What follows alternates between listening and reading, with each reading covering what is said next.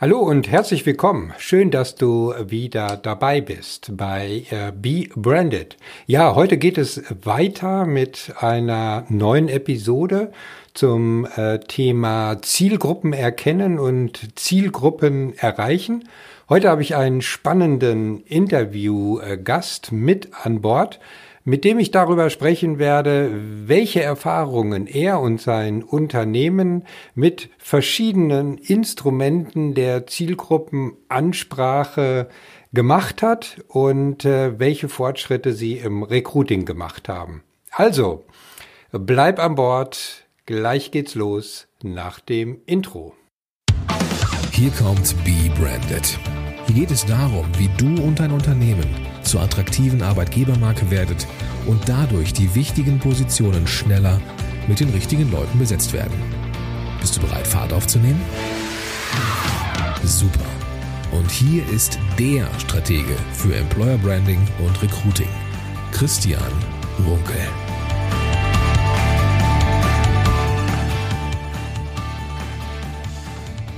Herzlich willkommen, Udo. Schön, dass du dir die Zeit genommen hast und von Bremen nach Hamburg gekommen bist. Sehr gerne. Ich äh, möchte dich zunächst mal kurz äh, vorstellen.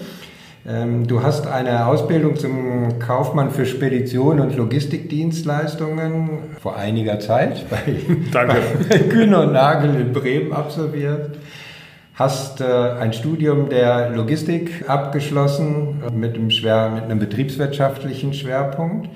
Du bist jetzt seit 2016 Leiter der BLG Logistics in Bremen und, was für Personaler ja doch eher außergewöhnlich ist, um es mal so zu sagen, du bist auch Mitglied des Aufsichtsrates äh, bei der BLG. Da wollen wir heute nicht näher drauf eingehen. Das ist sicherlich äh, eine ganz, ganz spannende Tätigkeit äh, und Funktion, wenn man sozusagen in der Steuerung eines Unternehmens ist. Zuvor warst du schon 30 äh, Jahre in der Logistik tätig und dies im Wesentlichen, und das finde ich eigentlich auch ganz interessant, bei zwei Unternehmen, wenn man so will. Nämlich wie vorhin schon erwähnt bei Kühne und Nagel. Dort hast du sozusagen gelernt, was operatives Arbeiten in der Logistik äh, tatsächlich bedeutet. Warst unter anderem als Leiter Verkehr Import in Bremen tätig. Aber und das ist auch der Grund, warum wir heute zusammensitzen, deine berufliche Leidenschaft gehört dem Personalmanagement, wo du seit über 20 Jahren in Führungsfunktionen, zum Beispiel als Leiter Personalentwicklung und regionaler Personalleiter bei Schenker tätig warst, bevor du zur BLG gewechselt bist. Ich freue mich, dass du da bist. Lass mich noch ein paar Sätze zu unserem heutigen Gesprächsthema sozusagen als Einführung sagen. Mhm. Wie schon zuvor erwähnt, wir sprechen also heute über das Thema Zielgruppenmanagement beim Employer Branding, äh, genauer gesagt, was man tun sollte, um seine auserkorenen Zielgruppen mit den richtigen Botschaften zu erreichen. Wir alle wissen, wer seine Zielgruppe kennt, aber nicht versteht, für den wird es wirklich schwierig im Branding seiner Arbeitgebermarke und dann auch beim Recruiting die passenden äh, Kandidaten zu finden. Das heißt im Endeffekt, HR kann auch viel vom Marketing lernen und den Blickwinkel auch deutlich anpassen. Vom Marketing lernen bedeutet zunächst einmal, ja, die Erkenntnis zu gewinnen, potenzielle Interessenten und Bewerber doch tatsächlich wie Kunden zu betrachten. Eigentlich wissen wir das alle, aber es fällt doch vielen Organisationen noch sehr, sehr schwer, denn Bewerber wie Kunden sind sehr umworben. Heute wollen wir uns dann mal genauer ansehen, wie genau diesen Aspekt die BLG Logistics Group angegangen ist äh, und auch umgesetzt hat. Und insofern denke ich, ist das ein spannendes Thema für alle, die uns zuhören.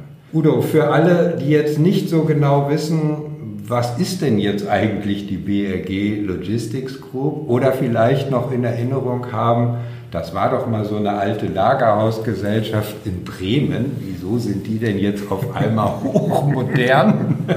Vielleicht kannst du uns ein paar Daten oder Hintergründe zum Unternehmen geben.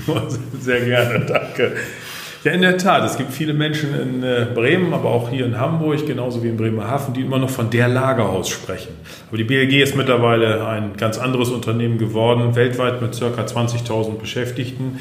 Und tätig in den Geschäftsbereichen Container, das ist der Containerumschlag in den Häfen, ja. genauso wie Kontrakt, das ist die gesamte Welt der Kontraktlogistik. Ja. Sei es die Handelslogistik oder sei es auch die Industrielogistik mit namhaften Großkunden, aber dann auch genauso der Bereich Automobile, also wo wir uns tatsächlich mit dem Transport, aber auch dem Umschlag von Kfz befassen. Und Bremerhaven ist ja der größte Autoumschlagplatz in Deutschland und das ist dann auch eine Tätigkeit der BLG. Eine Frage dazu, die ich jetzt hier gar nicht auf dem Zettel hatte, aber wir befinden uns ja gerade in den großen Kfz-Diskussionen und auch die Automobilindustrie ächzt und stöhnt ja schon so ein bisschen auch durch die ganzen Veränderungen, aber auch die Klimadiskussionen, die momentan aktuell sind. Merkt ihr da schon was von oder hinkt die Logistik sozusagen dann den tatsächlichen äh, Produktivitätsentwicklungen hinterher? Ein Stück weit merken wir es schon. Ähm, es hat aber zwei Seiten, denn auf der einen Seite, wenn die Absatzzahlen der Automobilhersteller sinken, so merken wir, dass doch dann sehr viele Kfz irgendwo gelagert werden müssen. Ja. Oder auch der Bedarf unserer, nennen wir es doch einfach mal OEMs hier in Deutschland, Mercedes oder sei es auch VW, nach Lagerflächen steigt enorm. Okay. Es ist nicht umsonst so, dass bestimmte Flughäfen jetzt auch schon besetzt sind mit Autos. Das merken wir an der Stelle. Gleichwohl merken wir aber auch den Rückgang der Umschlagzahlen, auch prognostiziert fürs nächste Jahr. Okay. Das ist etwas, was wir damit auch Besorgnis zur Kenntnis nehmen. Okay. Dann lass uns jetzt mal den geschäftlichen Hintergrund ein Stück weit abhaken. Lass uns zum Thema Employer Branding kommen. Wenn ich mir jetzt so anhöre, die Größenordnung der BLG und sicherlich auch die Bekanntheit, die die BLG letztendlich in Bremen hat, welche Rolle spielt denn dann Employer Branding für ein Unternehmen wie die BLG überhaupt? Muss so ein bekanntes Unternehmen überhaupt noch sein Profil als Arbeitgeber schärfen? Das müssen wir. Der Hintergrund ist der, dass die Geschäftsentwicklung der BLG sich nicht nur auf Bremen oder Hamburg oder Bremerhaven bezogen hat, sondern mittlerweile auf die gesamte Bundesrepublik oder sogar weltweit. Und wir müssen ganz ehrlich sagen, wir sind im Norden bekannt kennt ja. man die Marke BLG. Aber ja. im Süden sind wir in dieser Form nicht bekannt. Im Umkreis von München, in Wackersdorf sind wir tätig. Ja. In Stuttgart sind wir tätig. Aber auch in, den, ähm, in der Region Thüringen sind wir tätig mit großen Niederlassungen. Aber dort ist unsere Marke längst nicht so bekannt wie hier im Norden. Und deswegen war es für uns notwendig, dass wir da Maßnahmen ergreifen, um die Bekanntheit zu steigern. Ja, okay. Die Analyse der Wahrnehmung durch Dritte spielt ja äh, gerade, wenn man sich mit diesem Thema Employer Branding und Zielkunden beschäftigt, äh, eine ganz wichtige Rolle. Auch für die eigene Bewertung der Arbeitgebermarke, sprich der wahrgenommenen Attraktivität als Arbeitgeber. Dafür ist das ja ein wichtiger Indikator, wie ich tatsächlich wahrgenommen werde.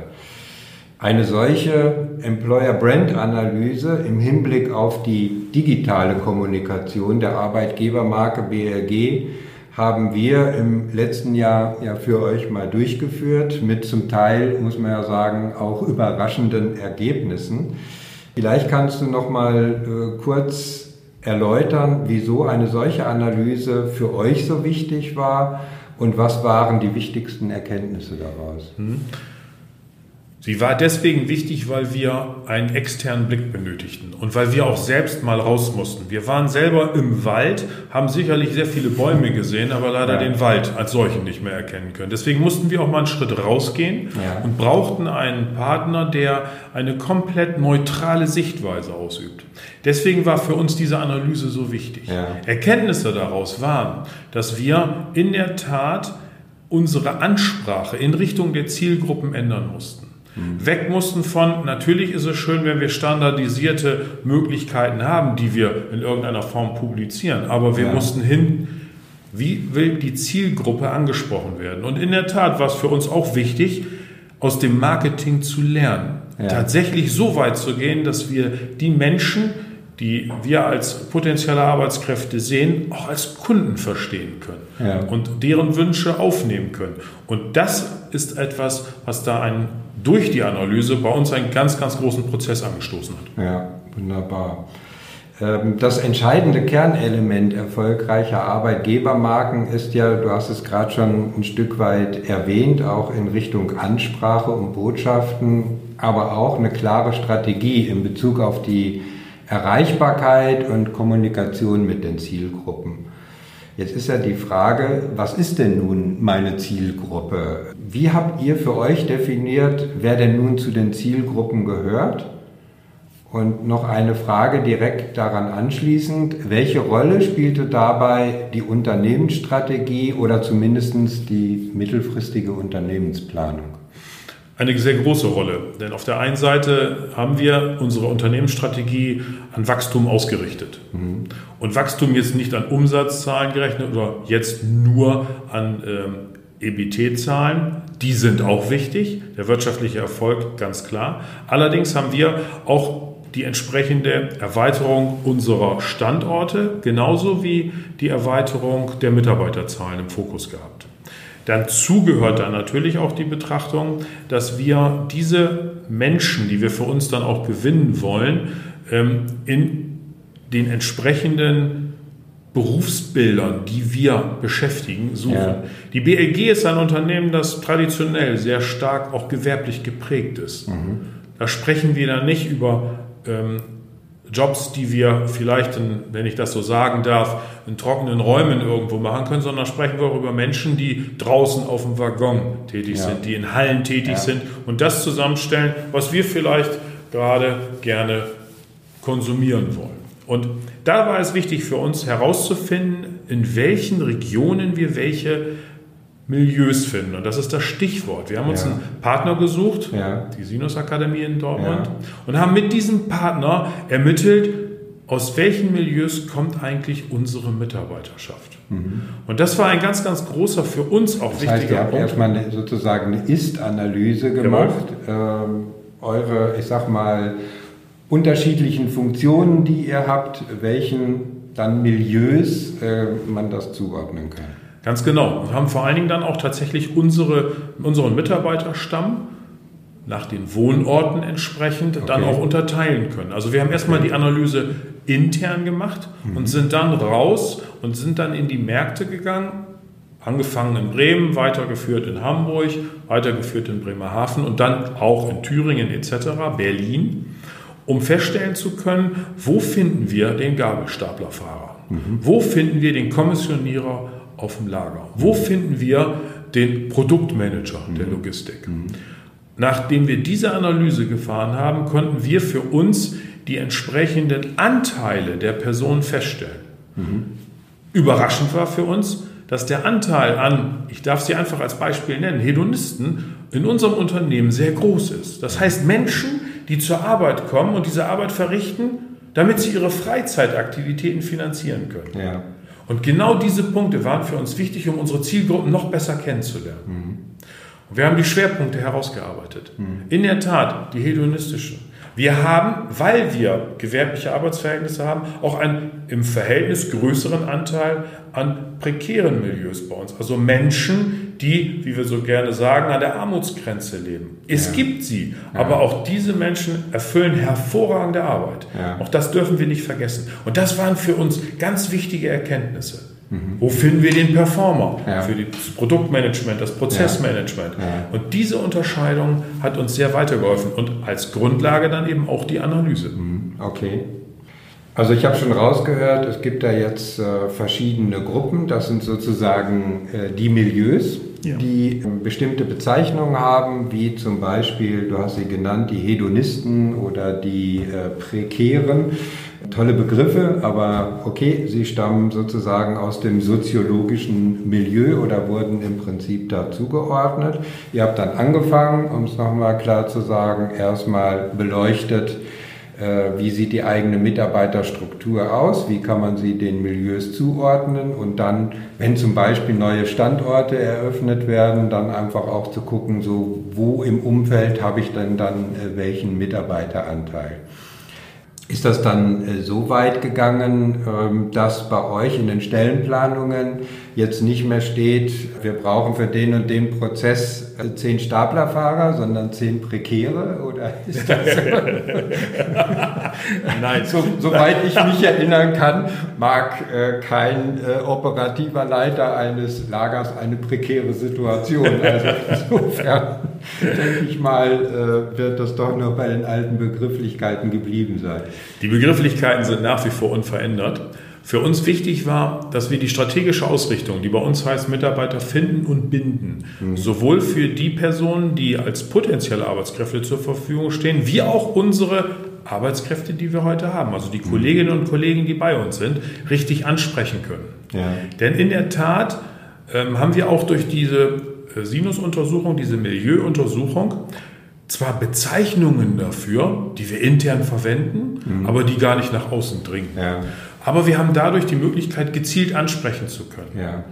Jemand, der als Hedonist bezeichnet würde, ist jemand, der mit Du angesprochen werden will. Und das war für uns eine neue Welt. Da sind wir ja hanseatisch. Ja. Wir siezen normalerweise. Ja.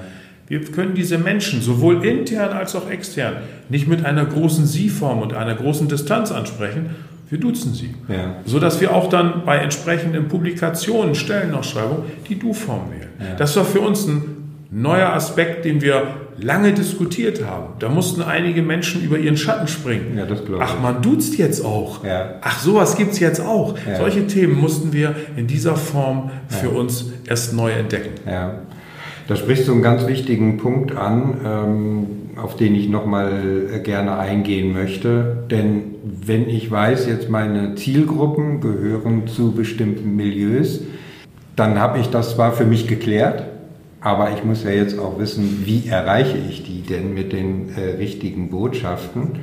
Und das, denke ich, ist ja auch nicht so ganz einfach. Braucht man dafür dann noch einen Sprachforscher, der einem dann weiterhilft, um konkret äh, zu wissen, was sind denn jetzt die richtigen Botschaften, mit denen ich beispielsweise einen Staplerfahrer oder einen prekären äh, tatsächlich ähm, erreiche. Das heißt, hat sich die, die ganze verbale Ausdrucksweise dann auch zum Beispiel in den Stellenanzeigen bei euch geändert? Hat sich.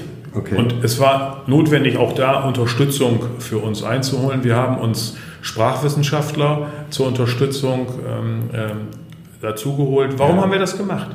Weil wir der Ansicht waren, dass unsere Sprache auch einfacher werden musste. Ja. Wir haben oftmals vorausgesetzt, wir verstehen, was wir meinen, dann verstehen es andere auch. Ja. Und da mussten wir uns auch der einen oder anderen Belehrung ähm, vergewissern. Es war notwendig, dass wir über die einfache Sprache die Menschen ansprechen können. Dass mhm. wir gerade in den einzelnen Milieus die entsprechende Sprache ausarbeiten. Das haben wir für uns relativ aufwendig in mehreren Workshops getan, sowohl mit interner als auch externer Beteiligung.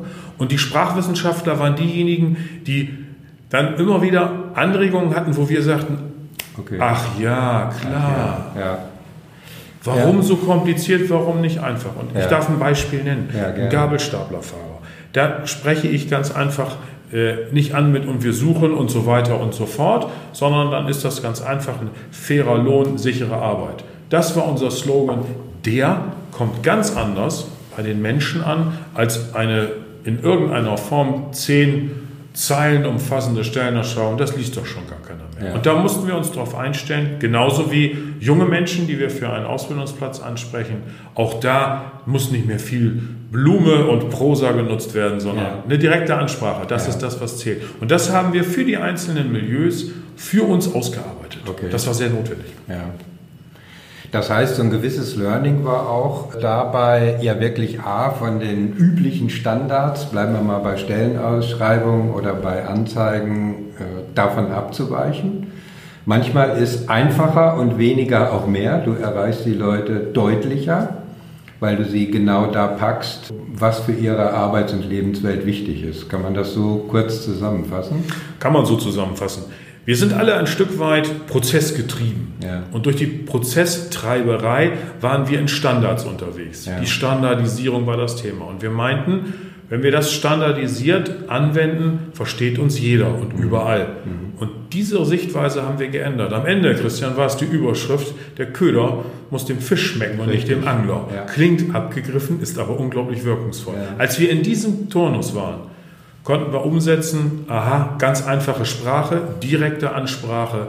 Das ist auch das, was authentisch wirkt, weil unsere Logistik ist auch eine sehr direkte Branche. Da wird nicht so viel um den Brei herum geredet. Und das ja. rüberzubringen, war für uns auch ein Veränderungsprozess, den wir angegangen sind. Mhm. Okay. Das verleitet mich ja fast zu der Aussage, wer Recruiting-Prozesse nach festem Standard praktiziert, der bekommt auch nur die Standardkandidaten und nicht unbedingt die passenden. Das können wir, lassen wir so mal im Raum Können wir gerne so stehen lassen. ja, okay. Beziehungsweise du würdest das so unterstützen. Eindeutig okay. richtig. Ja. Eine sehr wichtige Rolle bei der Ansprache ist ja nicht nur das Wording, ähm, sondern Kommunikation kommt ja auch viel über ein Bild oder über ein Video. Das interessiert auch immer äh, viele Leute, gerade auch so aus dem HR-Bereich. Äh, was habt ihr für Erfahrungen gemacht? Was kommt besser an? Fotos oder Videos? Oder hängt das beispielsweise auch von den Zielgruppen ab? Habt ihr da irgendwelche Erfahrungen gemacht? Haben wir. Wir sind ähm, zu der Erkenntnis gekommen, dass es ein Mix ist, ein gesunder Mix, der wiederum auf die Zielgruppe gerichtet ja. gewählt werden muss. Ja. Ähm, Fotos, ja, Fotos gerne, nutzen wir auch. Es müssen authentische Fotos sein und wir nutzen nicht irgendwelche, ich darf sie mal so nennen, irgendwelche Models, ja. sondern wir nutzen gerne unsere eigenen Mitarbeiterinnen und Mitarbeiter, die auch gerne zur Verfügung stehen. Okay. Auch um Prozesse intern in Gang zu setzen, Stichwort Mitarbeiter binden, nutzen wir unsere Kolleginnen und Kollegen, die das dann auch entsprechend rüberbringen können. Mhm. Viel authentischer ja. als sonst externe Personen. Ja. Gleichzeitig nutzen wir für die Rekrutierung Filme. Mhm. Wir sind da ganz einfach auch in dem Prozess weitergekommen, dass wir lernten, natürlich eine Fotostrecke Facebook, natürlich Film, Instagram etc. Diese unterschiedliche Nutzung auch das ja. war für uns ein Lernprozess. Die unterschiedliche Nutzung der Social-Media-Kanäle spielt da eine ganz gewaltige Rolle. Und dann natürlich für uns die Frage, wen spreche ich an? Ja. Xing, ich sieze, hm. weil ich dort eine andere ähm, äh, Gruppe von Menschen anspreche, als eben erwähnt. Und diese Unterscheidung, die war für uns dann auch wichtig. Deswegen auch Filme da, wo nützlich, mhm. Fotos da, wo nützlich, ja. so absolut ausgerichtet an der okay. Zielgruppe. Ja. Okay, also auch da so das Learning, äh, es gibt nicht die richtige Variante und Empfehlung. Das ist auch mal die Erfahrung, die wir letztendlich machen, auch aus den Ergebnissen heraus, sondern es kommt immer A, erstmal individuell aufs Unternehmen an, was ist da überhaupt eigentlich für eine Kultur und Offenheit und ihr habt da ja auch so einen gewissen Prozess letztendlich durchgemacht und äh, wen spreche ich tatsächlich an. Jetzt stellen sich natürlich bei solchen Themen umfangreicher Analysen, Einordnungen, Nutzung von Methoden und Tools für viele immer die Frage, ja, das kostet ja auch ein Heidengeld, aber was bringt das denn überhaupt alles? Deswegen mal konkret auch die Frage, welche Erfahrungen habt ihr gemacht, beispielsweise im Hinblick auf Reichweite und Wahrnehmbarkeit äh, der Arbeitgebermarke? Äh, auch mal ausgehend von der Situation, als wir damals die Employer Brand Profilanalyse gemacht haben. Was hat sich äh, dort verändert?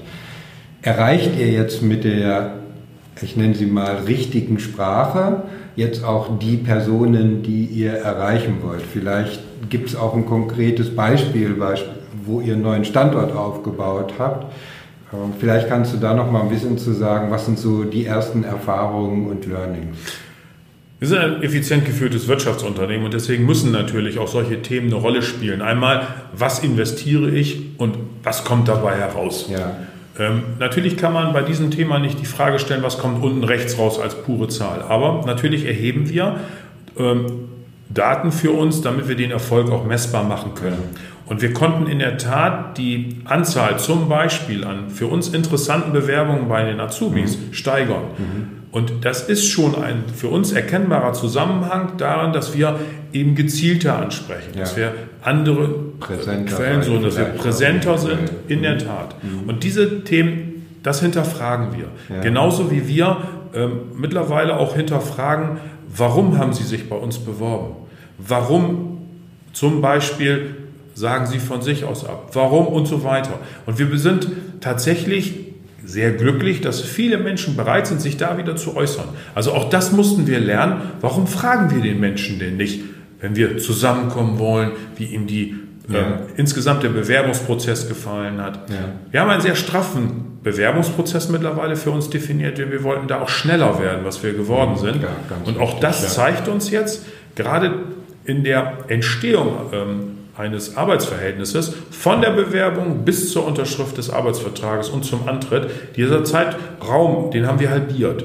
Und dadurch konnten wir jetzt auch feststellen, dass es viel mehr Zusagen für uns gibt. Mhm. Also dass wir da einen Prozess auch in Gang gesetzt haben, der für die Bewerber ganz einfach eine Geschwindigkeit bedeutet und das ist angekommen auf dem Markt. Wir stellen auch durch die Analysen fest, dass wir bekannter geworden sind. Okay. Und nach ja, der super. Bekanntheit kommt dann auch die Attraktivität. Ja. Das war für uns wichtig. Also das zu messen war wichtig und es war auch wichtig in einem Wirtschaftsunternehmen nun mal unumlässlich, wir haben ein Budget festlegen dürfen ja. dafür, dass wir genau für diese Themen auch ein entsprechendes Budget zur Verfügung haben. Okay. Auch das war ein entscheidender Schritt. Ja, genau. Das wäre noch meine nächste Frage gewesen, denn äh, Marketing braucht ja immer entsprechend Budgets.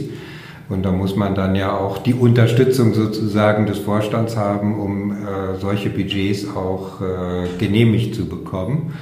Äh, wie, wie ist da so das Prozedere gewesen, um so ein Budget zu bekommen? Oder klar wird es immer wieder jedes Jahr äh, neu aufgelegt, aber was würdest du sagen, ist so die Erfahrung? Was würdest du jemandem mit auf den Weg geben, der vor einer gleichen Entscheidung steht, nach dem Motto, ich brauche jetzt Geld von meiner Geschäftsführung und von meinem Vorstand?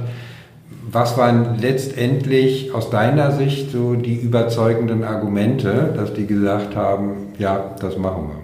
Wir hatten unseren Vorstand erst einmal durch Analysen und bestehende Zahlenwerke zu überzeugen, dass der Arbeitsmarkt ein Anbieterarbeitsmarkt geworden ist. Und mhm. zwar zweifelsohne ist es nirgendwo mehr so, dass jemand auf die BLG wartet, sondern wir müssen uns nach draußen hin bemühen. Durch die Neugeschäfte, die wir an Land gezogen haben, war es auch notwendig, neue Arbeitsverhältnisse zu schließen ja. und für uns neue Kolleginnen und Kollegen zu gewinnen. Um das erfolgreicher machen zu können, mussten wir über die besagten Analysen den Vorstand davon überzeugen, dass wir, wenn wir diese Maßnahmen einleiten, wenn ich das einfach mal so sagen darf, dann die richtigen Personen für die entsprechenden ähm, Berufsbilder, wie wir sie dann brauchten, auch einsetzen können. Als wir, wenn ich das wirklich in dieser Form einfach mal ganz lasch sagen darf, ja. Äh, als wir da durch waren und dieses Thema aufgenommen haben, hatten wir im Vorstand die besten Unterstützer ja. für dieses Thema. Denn sofort ja. ähm, durch die Zahlenanalysen unterstützt, konnten wir dann das Konzept vorlegen, wie wollen wir vorgehen. Und da war für uns das Thema die strategische Überschrift Mitarbeiter finden und binden, die sagte ich bereits, dass wir daran anknüpfend hingehen konnten und sagen konnten, und jetzt erarbeiten wir das Konzept für die Arbeitgeberattraktivität.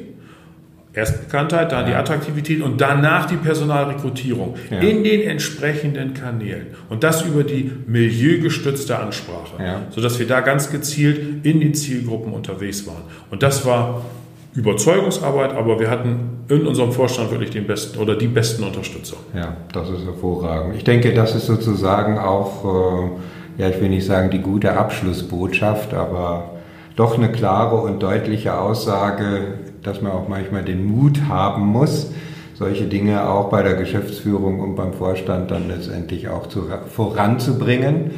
Und letztendlich aber auch für jedes kleinere oder mittelständische Unternehmen die gute Botschaft, ja, wenn ich da investiere, da kommt auch effektiv was bei raus. Und manchmal muss man einfach dann den Mut haben, da sozusagen auch übers Wasser zu springen oder welches Bild man auch immer bemühen möchte. Ja. Employer Branding, jetzt großes Thema äh, bei euch, aber wir alle wissen ja, Employer Branding ist ein Prozess, äh, der eigentlich auch zu einer never-ending Story eigentlich wird. Das ist so wie in jedem Produktmanagement. Da gibt es ja. immer so eine Art, äh, die Marketer und Produktmanager sagen Produktlebenszyklus. Das heißt, da muss man immer dranbleiben. Wenn man jetzt mal so in die nächsten drei Jahre vorausblickt bei euch bei der BLG im Personalmanagement, auch nochmal im Hinblick auf einen sich wahrscheinlich verschärfenden oder weiter verschärfenden Fachkräftemangel, aber auch die Veränderung der Arbeit. Die Logistik wird wahrscheinlich auch einen großen Veränderungsprozess durch die, ich nenne mal dieses große Wort Digitalisierung erfahren. Welche Rolle und Einordnung äh, wird da Employer Branding noch in den nächsten drei Jahren äh, für euch haben, beziehungsweise gibt es schon weitere konkrete Ideen oder Schritte, wie ihr weitermachen wollt? Gibt es. Auf der einen Seite ist wichtig festzuhalten, dass diese ganzen Veränderungen, die auf uns zukommen, sicherlich für manche Menschen eine Bedrohung darstellen, aber für ganz, ganz viele, und so sehe ich es auch, eine ganz, ganz große Chance. Was will ich damit sagen? Auf der einen Seite sind es viele Veränderungen, die wir mitgestalten können. Mhm. Auf der anderen Seite bedarf es aber doch gewisser Fixpunkte, ja. ähm, Orientierungslinien für unsere Kolleginnen und Kollegen. Und eine starke Arbeitgebermarke, auch eine in gewisser Form konstante Arbeitgebermarke, ja. ist ein ganz, ganz großes Argument, dass sich die Menschen heimisch fühlen ja. und dass sie einen Wiedererkennungswert haben. Okay. bei all diesen Veränderungen, die wir jetzt erleben, Automatisierungen im weiteren Sinne. Dann natürlich Digitalisierung und die künstliche Intelligenz, die auch für uns im Personalwesen eine ganz ja. interessante Rolle spielen wird. Ja. All diese Themen wollen auch eine gewisse Konstante irgendwo links und rechts als Flanke haben. Und da ist eine ganz, ganz starke Arbeitgebermarke ein richtig gutes Argument. Ja, okay. Gut, ich denke, wir könnten uns sicherlich noch stundenlang über dieses gesamte Thema unterhalten, auch die, was die weiteren Entwicklungen anbetrifft, auch im Bezug auf Recruiting und Employer Branding. Ich denke, was wir heute mitnehmen können, ist der Punkt Zielgruppenanalyse, Zielgruppenfokussierung mit entsprechenden Botschaften auf der Basis einer klaren Analyse auf der Basis von bewährten Methoden und Tools. Kostet zwar erstmal etwas, was sich Investition nennt, aber was sich letztendlich äh, dann doch in aussagekräftigen Zahlen sozusagen als Erfolg dann bestätigen lässt, wie uns heute Udo von der BLG in seiner Verantwortung als Personalleiter doch recht deutlich machen konnte. Udo, Recht herzlichen Dank für den Austausch. Man kann gar nicht sagen Interview in der Form. Es war ja doch eher ein lockerer Austausch. Ich wünsche dir und deinem Team weiterhin viel Erfolg, nicht nur beim Employer Branding, sondern im gesamten Personalmanagement und Be Branded. Herzlichen Dank. Wenn du jetzt mehr über das Sinus-Milieu-Modell erfahren möchtest oder vielleicht auch eine Anleitung suchst zur Zielgruppenanalyse und Kommunikation, dann empfehle ich dir den kostenlosen Download meines Leitfadens Kandidatenzielgruppen kennen und verstehen. Den Link zum Leitfaden findest du in den Show Notes. Ja, und in circa 14 Tagen folgt dann die nächste Episode zu unserer Zielgruppenserie. Wieder mit einem spannenden Interview, dann aber mal aus einer ganz, ganz anderen Branche. Mehr möchte ich an dieser Stelle eigentlich gar nicht verraten, also schon mal vormerken und äh, die nächste Episode auf keinen Fall äh, verpassen. Bis dahin, ciao, ciao und denk dran, äh, be branded, denn deine Marke macht den Unterschied.